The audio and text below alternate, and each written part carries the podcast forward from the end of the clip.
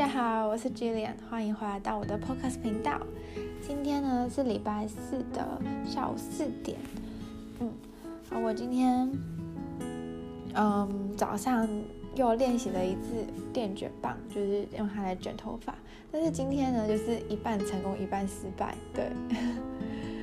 反正我觉得我还需要练习吧，因为就每次夹，然后等完，然后我要松开的时候，我都觉得很紧张，就都不知道。会不会卷成功？对。不过后来我我后来我发现我可以不用，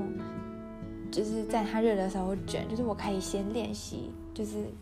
用它没有插电的时候先练习那个卷的感觉，然后越来越熟练的时候再开始加热它，感觉成功率会比较高。嗯。反正今天卷头发也卷失败，也无法出门，反正也没有要出门，所以应该没差。对，然后，嗯，今天呢，其实天气超好，但是今天我觉得蛮冷的，就是风很大。对，没错，没错。对，然后，嗯，我今天早上就是回一些 email，然后，嗯，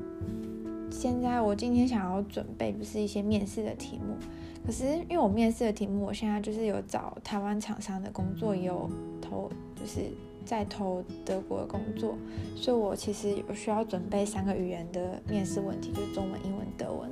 对。然后，而且我觉得就是不同国家的雇主他们会问的问题有点不太一样。比方说，嗯，我之前遇过一个是台湾的。就是是实习的时候面试的时候，然后实习的人他们都很喜欢叫求职者就是自我介绍，台湾的超爱，就第一题一定是说你可以简单介绍一下你自己吗？这样子，对，但是我之前就是面其他的就是用英文的，他们从来没有问过我这个问题，然后我觉得还蛮讶异的，对，对，然后反正我就是想要来。准备一下，就是面试的问题，对，没错，就是应该会把它整理一下吧，对，然后我觉得我可能德文的写一写，然后问一下，让我德德国朋友帮我看一下，就是我这样回答就是好不好啊，合不合理啊，或者是可以再加什么啊之类的，对，总之呢，就是需要现在准备这些问题，然后。我今天呢，想要跟大家聊的一个主题，因为我发现我前两天真的是没什么主题跟大家就是乱聊，然后感觉就很没有内容这样。不过我今天想跟大家大家聊的是我在德国买鸡蛋，就是因为它跟台湾有点不太一样，所以想说来跟大家介绍一下。嗯，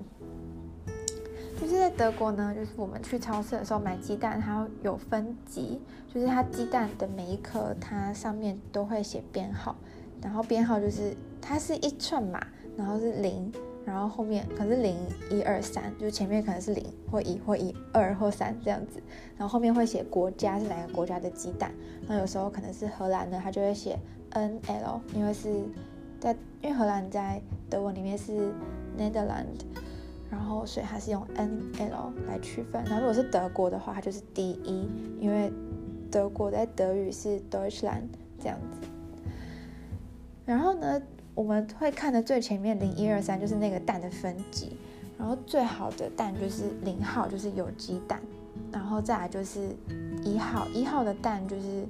嗯叫 f i g h t l a n d 哈通就是它是自然放养自然放养的蛋，就是的的的鸡生的蛋，就是那个鸡它主要它零一二三它的区别就是嗯鸡它们有没有自由生活的空间。对然后跟它们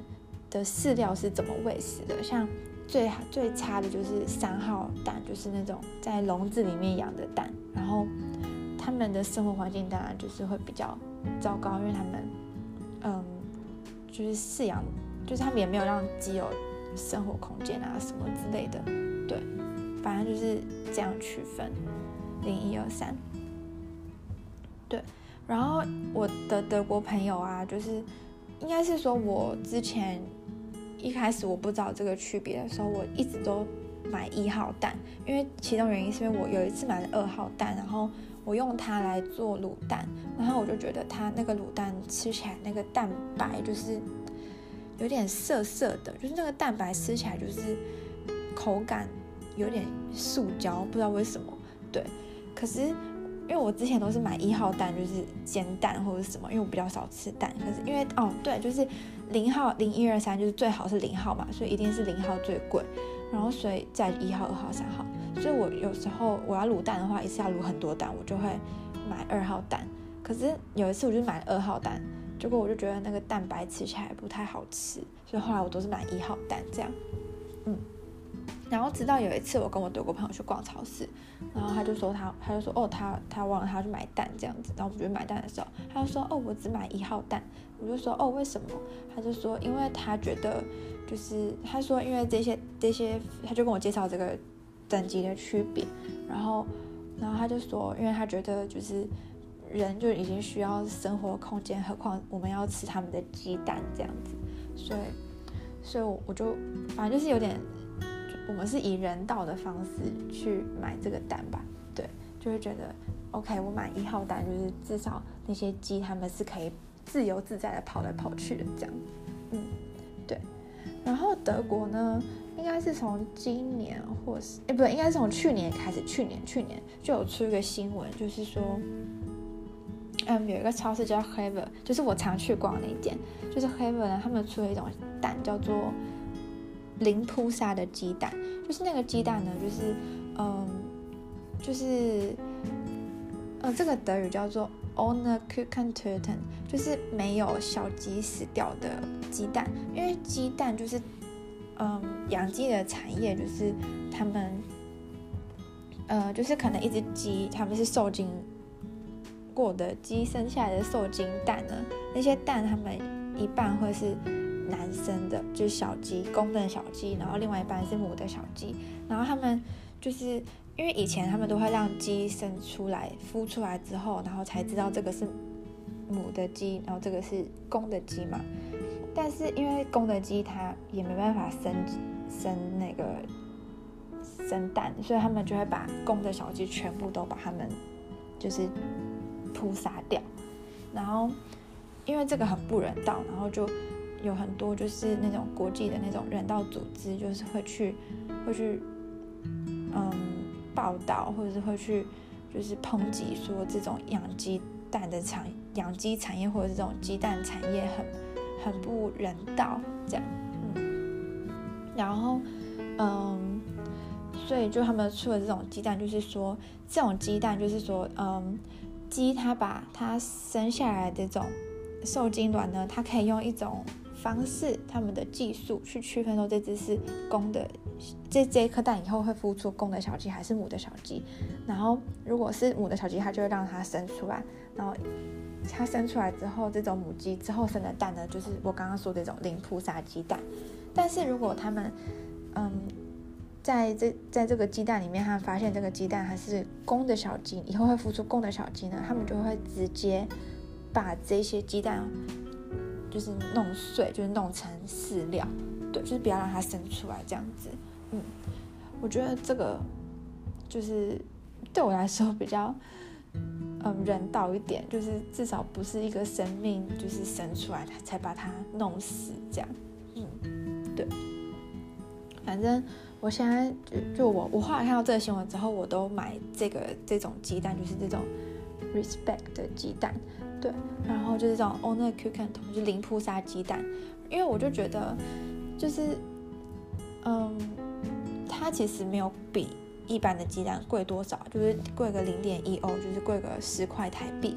那我我宁愿就是我少跟朋友出去喝一杯咖啡，然后就是我少喝一杯咖啡的钱，我可以买三十盒这种零扑杀的鸡蛋。所以我就觉得，好吧，这感觉对我的就是良心上来说，就是买这种零扑杀鸡蛋，我良心比较过得去。嗯，对，对，没错。哦，对，然后我刚刚有看一个报道，他是说，就是这个这种鸡蛋呢，就零扑杀鸡蛋呢，是这家超市叫做 Rewe，就是我常去那家超市 Rewe 跟其他的